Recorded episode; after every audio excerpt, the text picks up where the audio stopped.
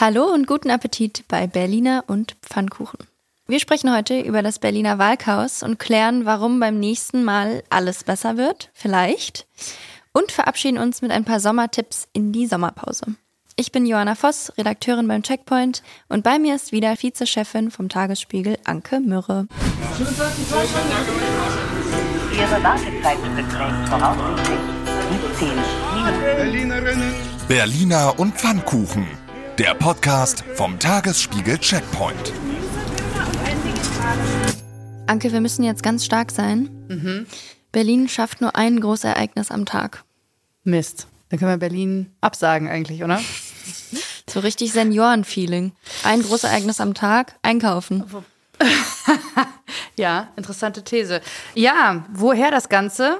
Berlin muss sich entscheiden. Marathon oder Wahlen könnte man vielleicht ein Ergebnis zusammenfassen, dass die unabhängige Expertenkommission und Expertinnen natürlich auch, 20 Fachleute aus mehreren Bundesländern saßen da drin und die haben sich Ende November zusammengesetzt und über die Wahlen geredet, die ja in Berlin, wie wir wissen, am 21. September im vergangenen Jahr nicht ganz so Am gut gelaufen sind. 26.. Am 26. Naja, irgendwann im September. Man, Hauptsache November. genau. Ja, und die haben äh, einiges wenig Überraschendes, muss man sagen, für uns herausgefunden, denn wir haben ja die von Tag eins, also Wahlnacht eigentlich, ähm, haben wir angefangen, da zu recherchieren, woran es denn nun gelegen hat, dass bei dieser Wahl eigentlich alles schiefgegangen ist. Äh, Im Checkpoint und im Tagesspiegel in mühevoller Kleinstarbeit offengelegt und viele, viele, viele Probleme gefunden. Und die lassen sich dann so zusammenfassen, wie die Kommission festgestellt hat. Die aufgetretenen Probleme am Wahltag waren rückblickend die Folge vermeidbarer Fehler einer zu wenig vorausschauenden Planung und Vorbereitung der Berliner Wahlen. Amen. Ja, 64 Seiten ist der Bericht lang und da steht noch viel mehr drin. Zwölf Folgerungen und Forderungen zum Beispiel wurden zusammengetragen.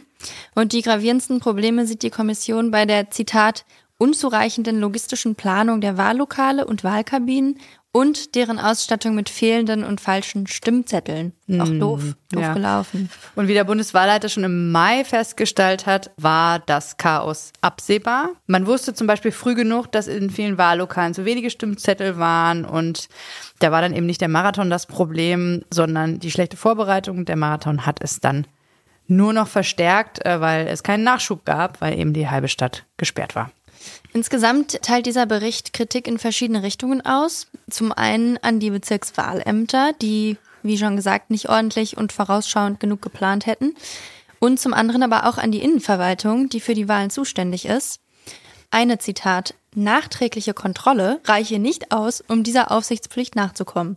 Es fehle eine Struktur für die Zusammenarbeit zwischen Landeswahlleitung und Bezirkswahlämtern. Aber die gute Nachricht ist, Anke, es gibt ein neues Leitbild für die Zukunft, also alles wird anders. Möchtest du raten, was der Titel ist? Äh, gute Wahlen in Berlin. Ach, du kennst dich einfach aus. Ernsthaft? Also die Vorschläge für bessere Wahlen. Einmal klingt sinnvoll, klar geregelte Verantwortlichkeiten. Mhm. Wahlleiterin mit einer starken Persönlichkeit und Durchsetzungsstärke auch gegenüber höheren Ebenen. Ja, das ist gut, weil bisher ist ja Berlin die Stadt der Verantwortungslosigkeit, allerdings mit vielen starken Persönlichkeiten in der Ich Politik. frage mich, was da vorher in der Ausschreibung stand für eine Wahlleiterin. Äh, schwache Persönlichkeit mit wenig Durchsetzungsstärke, aber äh, keiner Verantwortung. Richtig. Jedenfalls weiter geht's. Die Geschäftsstelle der Wahlleiterin soll zu einer richtigen Behörde ausgebaut ja, werden. das ist gut. Noch eine Behörde brauchen wir, ganz Mhm. dringend. Hm? Und zwar mit mehr Personal, mehr Befugnissen, eine bessere Schulung von Wahlvorständen, ein ständiger Austausch zwischen Landeswahlleitung und Bezirkswahlleitung, schon ein Jahr vor der Wahl Ja. und mehr finanzielle Planungssicherheit für die Bezirksämter, weil bisher muss jeder Bezirk seine eigene Wahl finanzieren. Außerdem sollen die Wahllokale revolutionärerweise mit ausreichend Stimmzetteln und Wahlkabinen ausgestattet werden. Das finde ich wirklich super. Nein, im Ernst. Also das, äh, was diese Expertenkommission da vorgeschlagen hat, ist ja durchaus konkret und auch sehr sinnvoll, auch wenn es in manchen Teilen ein bisschen vage bleibt. Ist jetzt die Frage, was davon in welchem Zeitraum umgesetzt werden kann. Das heißt aber auch, dass wir eine Wahlwiederholung, die ja durchaus im Raum steht, teilweise oder sogar komplett, können wir eigentlich gar nicht in absehbarer Zeit durchführen. Denn dafür würde die Vorbereitungszeit zum Beispiel ein Jahr vorher einsetzen und so weiter gar nicht mehr ausreichen. Außerdem haben wir bisher keine Wahlleiterin mit starker Persönlichkeit und Durchsetzungsstärke. Mhm. Wir haben auch mal bei den Bezirkswahlleitern nachgefragt. Also wir haben alle zwölf angefragt. Es gab einigen Rücklauf per Mail. Da haben viele gesagt, finden sie super. Das ist ja schon mal was. Und geantwortet per Sprachnachricht hat uns Thomas Fischer. Das ist der Bezirks- und Kreiswahlleiter aus Spandau. Und hier kommt seine Nachricht. Bisher kenne ich die Ergebnisse der Kommission nur aus der Presse und würde mir schon wünschen, den Bericht erstmal gelesen zu haben, bevor ich ihn endgültig kommentiere. Für Spandau will ich feststellen, dass wir hier die allermeisten äh, Probleme, die die Kommission untersucht hatte, aber so nicht hatte. Wir hatten eine geordnete Wahl mit einzelnen Fehlern, mit großem Engagement aller ehrenamtlich Wahlhelfenden und aller beteiligten Mitarbeitenden der Verwaltung. Das ist wichtig, das auch mal deutlich zu sagen. Ansonsten zu den Feststellungen der Kommission. Ich würde es gut finden, wenn man zukünftig mehr Geld für die Organisation der Wahl ausgeben würde. Zum Beispiel die Versendung der Briefwahlunterlagen zukünftig durch einen externen Dienstleister vornehmen zu lassen. Weiterhin würde ich es wichtig finden, die Wahlämter insgesamt mit mehr Personal auszustatten und diese mit einem längeren ähm, zeitlichen Vorlauf auch in den Wahlämtern arbeiten zu lassen. Verbindliche Standards finde ich gut. Vorgaben zu bestimmten Punkten dann eben genauso. Ob ein Weisungsrecht der Landeswahlleitung wirklich helfen würde, ähm, würde ich bezweifeln. Viele Entscheidungen werden von den Verantwortlichen vor Ort besser getroffen werden können, als aus einer Zentrale heraus. Wichtig ist, dass die Verantwortung klar ähm, hinterlegt sind und man weiß, wenn etwas nicht geklappt hat, wer dafür die Verantwortung trägt. Danke sehr. Ja, wir haben zu danken erstmal, dass er so schnell reagiert hat, obwohl er von dem Bericht aus der Presse erfahren hat. Das ist auch immer sehr schön, aber wir sind halt auch sehr gut und sehr schnell. Ja, aber wenig überraschenderweise ist Spandau, wie viele andere Bezirke vermutlich auch, äh, nicht so sehr daran interessiert, die Sache zu zentralisieren, sondern möchte gerne weiterhin die Kompetenz haben, weil sie sich da am besten auskennen. Das ist ein bekanntes Muster, woran es dann oft auch scheitert. Und wir haben ja, glaube ich, noch eine andere Reaktion bekommen, oder? Genau, ich habe noch mit Rolf-Dieter Bohm telefoniert. Der ist Bezirkswahlleiter aus Friedrichshain-Kreuzberg. Und er steht grundsätzlich hinter dem Bericht, hätte sich aber durchaus Konkreteres gewünscht. Weil der Bericht bleibt in vielem recht vage. Da ist zum Beispiel die Rede davon, dass man Qualitätskontrollen einrichten müsste. Wie, was und von wem da auf seine Qualität kontrolliert werden soll, bleibt allerdings noch unklar. Hauptsache kommt was qualitativ Hauptsache Wertvolles bei raus. Hauptsache Kontrolle. Genau, fest steht, dass die Zusammenarbeit zwischen der Landeswahlleitung und den Bezirken deutlich verbessert werden muss. Beziehungsweise, wenn man das so liest, muss man ehrlicherweise sagen, womöglich sogar generell erstmal hergestellt werden. Mhm. Rolf-Dieter Bohm schlägt dafür einen Rat der WahlleiterInnen vor, also ein Gremium aus den verschiedenen Bezirkswahlleitern und der Landeswahlleitung an der Spitze. Und dieses Gremium, meint er, könnte dann über Fragen wie Qualitätskontrolle und einheitliche Standards entscheiden. Also ich weiß nicht, ob das jetzt wirklich sinnvoll ist, da noch ein Gremium einzusetzen, das dann wieder in irgendwelchen komplizierten Verfahren zu Empfehlungen kommt oder zu gar keinen, die dann nicht umgesetzt werden und so weiter. Ich glaube, dass etwas mehr Zentralisierung der Sache ganz gut tun würde oder etwas mehr Monarchie, wenn man den Bericht liest. Ja, da heißt es über die Landeswahlleiterin, sie sei eine Königin ohne Land, weil sie zwar theoretisch den Hut auf hat und die Wahlen berlinweit organisieren muss, praktisch aber kaum Instrumente und Kompetenzen, um wirklich zu koordinieren. Und da soll jetzt eben auch geprüft werden, schlägt die Kommission vor, ob die Landeswahlleiterin nicht ein Weisungsrecht gegenüber den Bezirkswahlämtern bräuchte. Und dafür soll sie dann auch früher ins Amt kommen und ein Landeswahlamt zur Seite gestellt bekommen. Das wäre schon mal sinnvoll, glaube ich. Ja, es ist ehrlich gesagt schon verrückt, dass dieser wichtige Job bisher in Berlin ein Ehrenamt ist, finde ich. Hm. Rolf-Dieter Bohm hat auch am Telefon in Frage gestellt, ob man mit einer solchen Position wirklich ernst genommen wird. In der Verwaltung sind ja Positionen und Hierarchien auch immer so eine Sache. Hm. Ja, ob man sich da als Ehrenamtlerin durchsetzen kann im Umgang mit anderen Behörden, Ich weiß nicht. Ja, offenbar nicht, muss man äh, äh, durch die Erfahrung jetzt sagen. Aber es hat natürlich auch politische Gründe, dass man will, dass diese Leute möglichst unabhängig sind, dass sie nicht vom Land bezahlt werden, von den Leuten eingesetzt werden, die dann wiedergewählt werden wollen und so. Also da gibt es schon gute Begründungen für, damit da eben auch niemand Einfluss nehmen kann. Ja, aber in Hamburg zum Beispiel ist es so, dass der Landeswahlleiter auch gleichzeitig Leiter der Wahlbehörde ist. Und ja, das wäre vielleicht auch noch so eine Idee für Berlin. Ja, so oder so, der Spielball liegt jetzt bei der Politik. Innensenatorin Iris Spranger hat heute angekündigt, sie werde die Vorschläge auswerten mhm. und dann zügig konkrete Maßnahmen zur Umsetzung der Empfehlungen treffen. Zügig konkrete Empfehlungen zur Umsetzung der Maßnahmen, Empfehlungen. Empfehlungen. Maßnahmen. Interessant wird jedenfalls auch, inwiefern der Senat die Änderung jetzt alleine durchzieht oder dann doch das Abgeordnetenhaus mit einbezieht. Immerhin geht es ja um dessen Wahl. Und dann ist natürlich auch noch die Frage, wo so eine neue Behörde wie das vorgeschlagene Landeswahlamt angesiedelt sein wird. Wahrscheinlich eher bei der Innenverwaltung. Rolf-Dieter Bohm würde es lieber beim Abgeordnetenhaus sehen. Ja, kann man, glaube ich, äh, lange darüber diskutieren. So oder so lohnt es sich, das jetzt mal langsam anzustoßen, denn die nächste Wahl kommt bestimmt. Ich habe ja gerade schon mal angedeutet, also Ende des Jahres wird das Landesverfassungsgericht entscheiden, ob die Wahlen wiederholt werden müssen, ganz oder teilweise. Man sagt, man munkelt so im, in der Szene, dass die Chance da 50-50 steht, dass tatsächlich was wiederholt werden muss. Da beginnt die Verhandlung im September.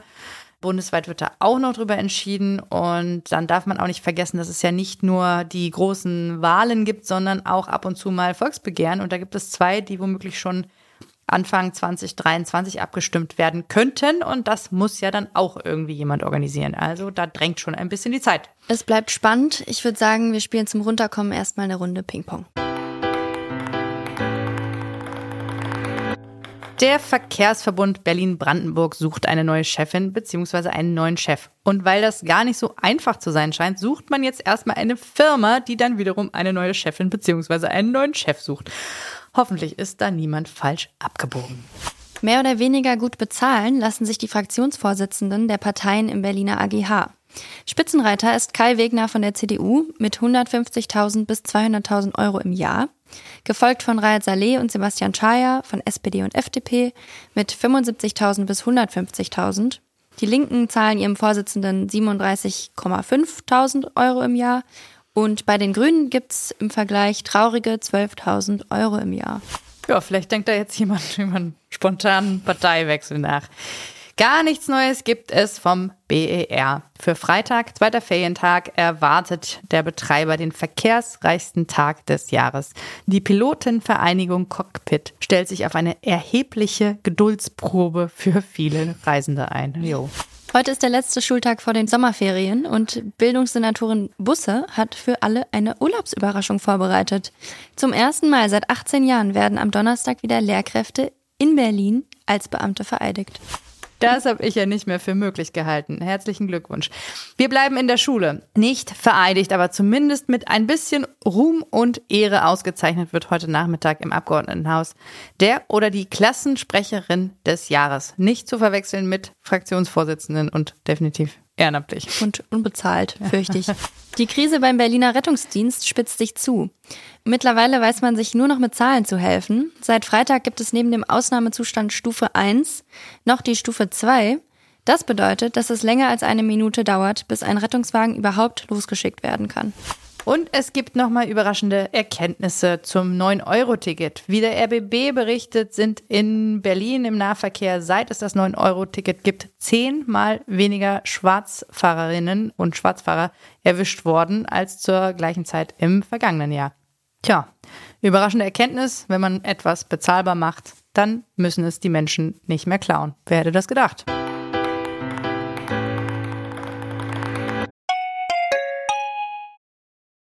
Kennst du schon aus Regierungskreisen? Den Podcast der Bundesregierung? Hier erfährst du, wie man sich die Arbeit der Bundesregierung vorstellen muss.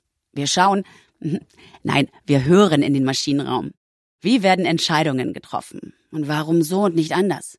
Themen, Ereignisse, Termine, Alltägliches. Über all das reden wir in Aus Regierungskreisen.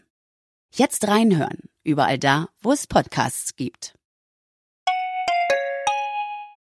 Anke, wir müssen noch mal ganz kurz über die Nachricht sprechen, die uns alle gestern bewegt hat. Ich bin immer noch ganz verwirrt. Die BVG hat ihr neues Sitzmuster vorgestellt. Nachricht des Tages. Ein Zitat. Aufregung. Muster, das bewegt, wie es in der Pressemitteilung heißt. Ich würde erstmal sagen, es sieht auf jeden Fall aus wie ein Muster, das sich bewegt. Wimmelbild-Vibes kriege ich da. Also da fließen Silhouetten der verschiedensten Fahrgäste ineinander über. Das Ganze in Blau, Rot, Gelb und Schwarz, alles gleichzeitig und irgendwie auch schnell in meinem Kopf. Also Reizüberflutung in der Berliner Bahn ist ja eh schon relativ groß. Wie gefällt's dir? Ich weiß nicht, kennt ihr noch diese 3D-Bilder? Das war irgendwie Ja, mal so ein man so Trend. kippt. Ende der 90er, genau, wo man so ganz lange irgendwie so ein bisschen schielen musste, um da, um da drin dann irgendwelche Figuren zu erkennen. Daran hat mich das so ein bisschen erinnert. Reaktion gestern, kurz zusammengefasst, ging so ungefähr Hirninfarkt, Instant Migräne, Busfahren auf LSD und ja, manche finden es auch super, super schön.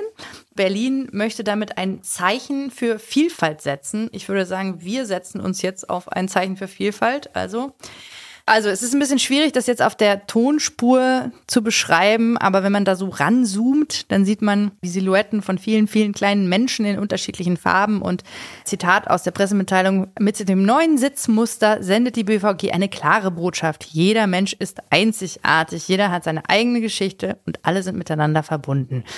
Ja, das stimmt natürlich und das ist auch sehr schön. Allerdings, warum man das auf ein Sitzmuster drucken muss, erschließt sich einem dann nicht unbedingt. Oder wie es ein Kollege gestern ausdrückte, Berlin setzt sich auf seine Minderheiten. Nun ja. Ich find's eigentlich ganz nett. Die schaukeln sich da alle so in den Armen hin und her. Party, das Party. hat was Warmes. Hast du das Video dazu gesehen? Nee, noch nicht. Also da tanzt ein Kontrolleur zu Rhythm is a Dancer und bringt dann alle Fahrgäste so zum Tanzen, verwandelt sie in diese Silhouetten und ob die ein Ticket haben oder nicht, ist eigentlich auch egal. Und alle haben ganz tolle Dance-Moves und verschwimmen dann zu einem Muster. Also es lohnt sich, das auch noch zu sehen. Rhythm is a Dancer, das ist ja großartig. Die BVG geht mal wieder zurück in die 90er. Wundervoll. Aber ich, ja, also Kampagne kann sie. Das muss man ihr lassen. Das, diese Spots sind immer ziemlich lustig und werde ich mir gleich nochmal angucken. Aber ich bin sagen, ich bin auch so ein bisschen traurig, dass wir uns vom alten Würmchenmuster verabschieden mussten. Aber naja, vom Wurm zum Mensch ist vielleicht auch nicht so weit, oder? Ich würde sagen, kommt auf den Mensch an. Aber ähm, es ist eigentlich ein wichtiger Punkt, weil es ist ja nicht so, dass die BVG einfach so und aus Liebe zur Vielfalt ein neues Sitzmuster entworfen hat, sondern vor allem, um der Marke BVG einen neuen Anstrich zu verpassen.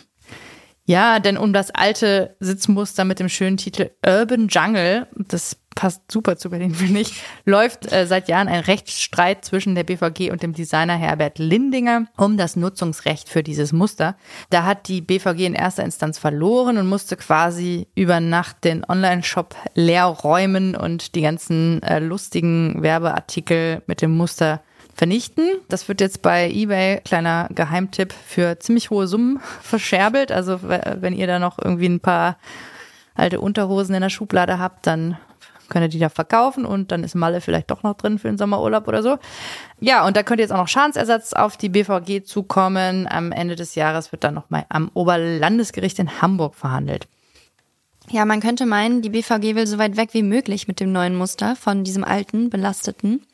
Aber stattdessen sieht das neue dem alten schon sehr ähnlich. Ja, die Farben sind ein bisschen anders, aber so vom Gewusel. Also wir haben mal bei Amrei Viola Wienen nachgefragt. Sie ist Fachanwältin für Medien- und Urheberrecht in Berlin und sagt uns, ob die BVG da wieder auf den nächsten Rechtsstreit zusteuert. In der Tat sieht das neue Muster dem alten Muster auf den ersten Blick verdächtig ähnlich.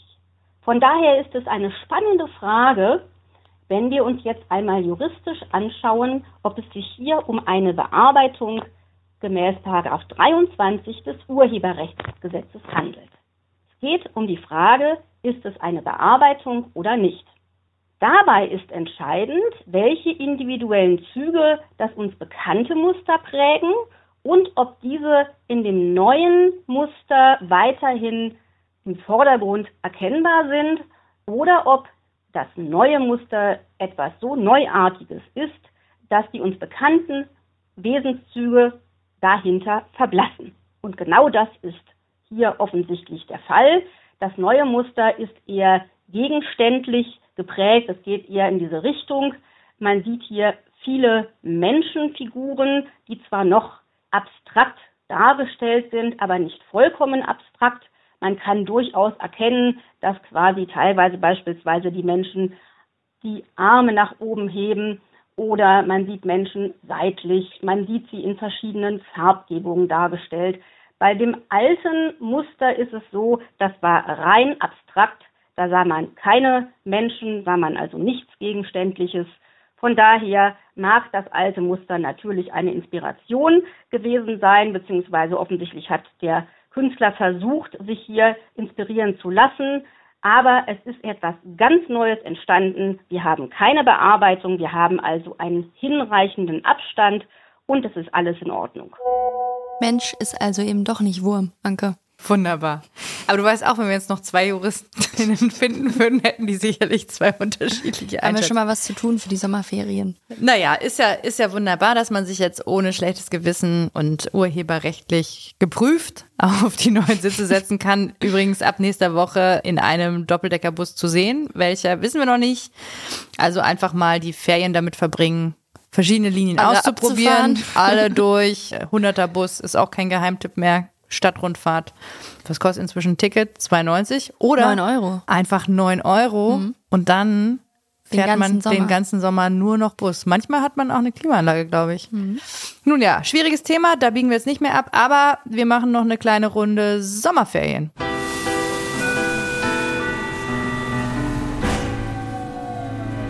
Genau, ich habe mich gestern gefragt, Anke, ob eigentlich Berliner im Sommer tendenziell entspannter sind oder eher unentspannter? Weil einerseits würde ich denken, im Urlaub, da schalten die Leute ab und sind nicht so leicht aus der Ruhe zu bringen. Andererseits habe ich das Gefühl, da gibt es auch Leute, die verspüren da gleich wieder so einen Druck, das Allermeiste aus dem Urlaub zu machen mhm. und wollen dann erst recht ungestört auf Balkonien abhängen. Ja, es stimmt natürlich, je nachdem, wie viel Urlaub man hat, dass da so ein gewisser Druck, oh Mann, der Bücherstapel ist so groß, den muss ich jetzt abarbeiten und ich wollte doch noch dies und den besuchen und zack, sind die Ferien vorbei, man mhm. hat sich mhm. eigentlich überhaupt nicht entspannt. Das ist ein Problem. Ich kann nur sagen, lasst die Bücher Bücher sein, die Seele baumeln, die Füße in den Eiskübel hängen. Gut, du bist total entspannt im Sommer, ich merke schon. Aber es gibt ja auch einiges an Konfliktpotenzial zwischen NachbarInnen, gerade im Sommer. Mhm. Zum Beispiel laut spielende Kinder mitten am Tag, die normalerweise in die Schule gehören. Das ist doch wunderbar. Leute, die auf ihrem eigenen Balkon grillen, wo der Rauch dann aber über die Balkongrenzen hinwegzieht. Für solche Nachbarschaftsstreitigkeiten zur Stelle ist Dietmar Zacher aus Spandau. Er ist, Achtung, Schiedsmann und schlichtet im Auftrag des Rathauses Konflikte zwischen Spandauern. Und das ist preisgünstig, zeitnah und ohne Verlierer, wie er unserem Kollegen André Görke für den Spandau Newsletter vom Tagesspiegel erzählt hat. Und wir haben ihn mal gefragt, ob er im Sommer eigentlich mehr zu tun hat oder weniger. Und hier kommt seine Antwort. Wenn ein Antrag wegen eines Nachbarschaftsstreites oder ähnliches mir vorliegt, sind die Gemüter selten entspannt, sondern eher erhitzt, da meist der Streit schon längere Zeit grummelt. Die Streitthemen gehen von leichter Körperverletzung über den Bruch des Briefgeheimnisses, schließlich interessant, was der Nachbar so verdient, bis zur Unterschlagung oder Nichtzahlung von privaten Darlehen. Der Schwerpunkt der Thematik liegen allerdings bei den Nachbarschaftsstreitigkeiten. Diese entstehen naturgemäß eher in den wärmeren Monaten, da dann alles blüht, wächst und gedeiht und der Überwuchs über den Gartenzaun dann eben nicht in einem persönlichen Gespräch geklärt wird, sondern es zur verbalen Eskalation kommt oder teilweise auch gar nicht mehr gesprochen wird, nach dem Motto, dann schalte ich eben den Anwalt ein. Und diejenigen, die sinnvoll handeln, wenden sich an uns. Der Vorteil eines Schiedsverfahrens liegt in drei Punkten. Erstens geht es schnell, in circa zwei bis drei Wochen ist der Fall meist erledigt Zweitens ist es ein sehr preisgünstiges Verfahren mit ca. 40 Euro im Gegensatz zu den Gerichtskosten, die meist im mindestens dreistellenbereich liegen. Und drittens und vielleicht am wichtigsten, die beiden Streithähne haben sich auf einen Kompromiss geeinigt. Im Gegensatz zum Gerichtsverfahren, wo durch das Urteil eines Richters es einen Sieger und einen Verlierer gibt. Fazit, gibt es Streit um Geld oder zu dichte Sträucher oder vieles mehr, das nicht in einem persönlichen Gespräch geklärt werden kann, was natürlich am sinnvollsten wäre, wenn Sie sich an Ihre Schiedsperson, die Sie über Ihr Rathaus oder unter schiedsamt.de erreichen. So, Überwuchs über den Gartenzaun? Geht gar nicht, oder? Nee, da würde ich auch nicht mehr sprechen. Da gibt es nichts mehr zu reden. Keine gemeinsame Basis am Gartenzaun. Ja, das sind die Momente, wo ich mich immer über die freundschaftliche Ruhe in meiner Mietwohnung freue und dann lade ich die Nachbarn einfach zum Grillen ein. Damit ihr euch jedenfalls im Sommer auch ohne uns entspannen könnt, haben wir nochmal die besten Tipps zum Abkühlen von Körper und Geist aus der Redaktion zusammengetragen. Willst du anfangen, Anke? Ja, mein Lieblingstipp kommt von der Kollegin Lea Becker, die vorschlägt, zum Buhlspielen am Goldenen Hirschen zu fahren oder wie wir halb Französinnen es nennen, Pétanque natürlich. Die Kugeln kann man ja dann auch vorher in Kühltasche abkühlen mit Eis oder so, um sich damit ab und zu übers Gesicht fahren und dann hat das vielleicht noch irgendwie Anti-Aging-Wirkung oder so. Muss man nur ein bisschen Dreck hinterher akzeptieren. Und natürlich nicht vergessen, eisgekühlten Pastis mit in die Kühltasche zu legen. Mir hat der Tipp von Felix Hackenbruch gut gefallen. Er schlägt vor, einfach mal früh aufzustehen. Untypisch für Berlin, aber er behauptet, frühmorgens gäbe es keinen Autoverkehr, keinen Lärm, keine Hektik und das Beste, keine Hitze. Wäre das was für dich? Äh, ja, wenn ich die Nacht durchgemacht habe, vielleicht. Aber das stimmt auch nicht, ne? Da donnern ja schon früh morgens die Müllwagen durch die Stadt und so. Und nee, nee, nee, nee. Lea Becker hat aber noch einen Tipp, den ich super finde. U-Bahnhof Hopping. Da gibt's ein paar Stationen, die kühl sind und gar nicht stickig. Zum Beispiel die neuen Stationen der ehemaligen U55, jetzt U5, also Brandenburger Tor Museumsinsel. Da kann es allerdings ein bisschen überfüllt werden in und dann diesen ist es auch nicht mehr so Sommermonaten. Kühl, ne? Ja. Vor allem jetzt, wo wir den Tipp in die Welt geblasen haben. Letzter Tipp auch noch von Lea Becker. Man hat die tolle Tipps, ich sag's dir. Zitadelle in Spandau. Da wohnen nämlich Fledermäuse im Fledermauskeller. Das ist auch schön kühl und dunkel und cool. Cool auch, ja. Muss man halt nur die Fledermäuse ertragen. Aber naja, irgendwas ist immer.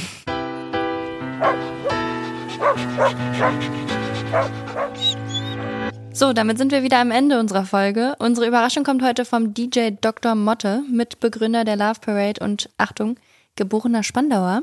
So viel Spandau-Content heute. Man kann gar nicht genug Spandau-Content Genau. haben. Grüße an André. Und Dr. Motte macht folgende Ankündigung.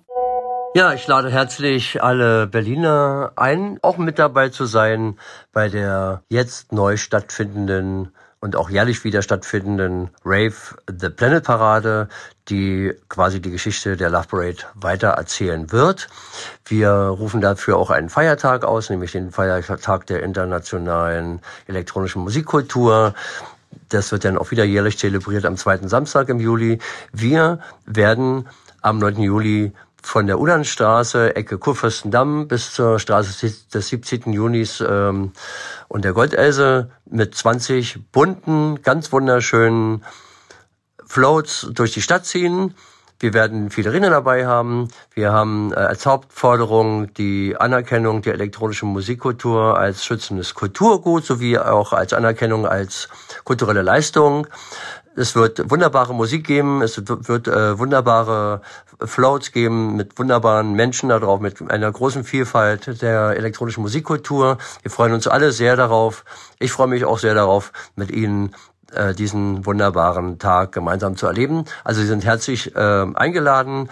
Los geht es am Kudamm, Ecke Ulandstraße am 9. Juli um 14 Uhr. Also, wir sehen uns.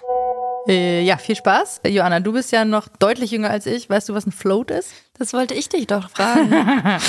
Tja, ich war schneller. ähm, ich habe das recherchiert und meine Recherche hat ergeben, das ist eine fahrende Bühne auf so einem Auto. Ach so, ich dachte, da kommt irgendwas mit Wasser. Ich dachte auch, da kommt was mit Wasser. mit Das so macht einem nicht großer Sinn. Wasserspielplatz. Dann wäre ich da vielleicht hingegangen. Wobei, im Moment total kühl da draußen. Aber das ändert sich bestimmt bald wieder. In diesem Sinne, sagen ich glaube wir. auch. Wenn wir zurück sind, ist wieder gutes Wetter. Bis dahin, schöne Sommerferien euch allen. Wir machen jetzt Pause. Sechs Wochen. Sechs Wochen lang, ja. Und dann sind wir frisch und fröhlich wieder da. Hoffentlich haben wir es geschafft, ein paar Bücher zu lesen. Ich hoffe es auch. Streitet euch nicht, bleibt gesund und munter. Ich bin Johanna Voss, mit dabei war Anke Mürro. Redaktion Nora Weiler, Produktion Benjamin Ritter, der Apparat. Musik hat auch Anke Mürre gemacht. Bis zum nächsten Mal. Tschüss.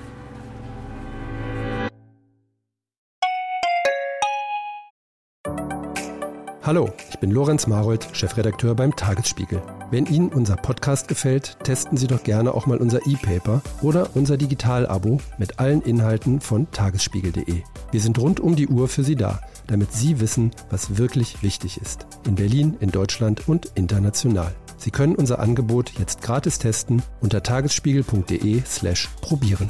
Der Tagesspiegel aus der Welt, aus der Weltstadt.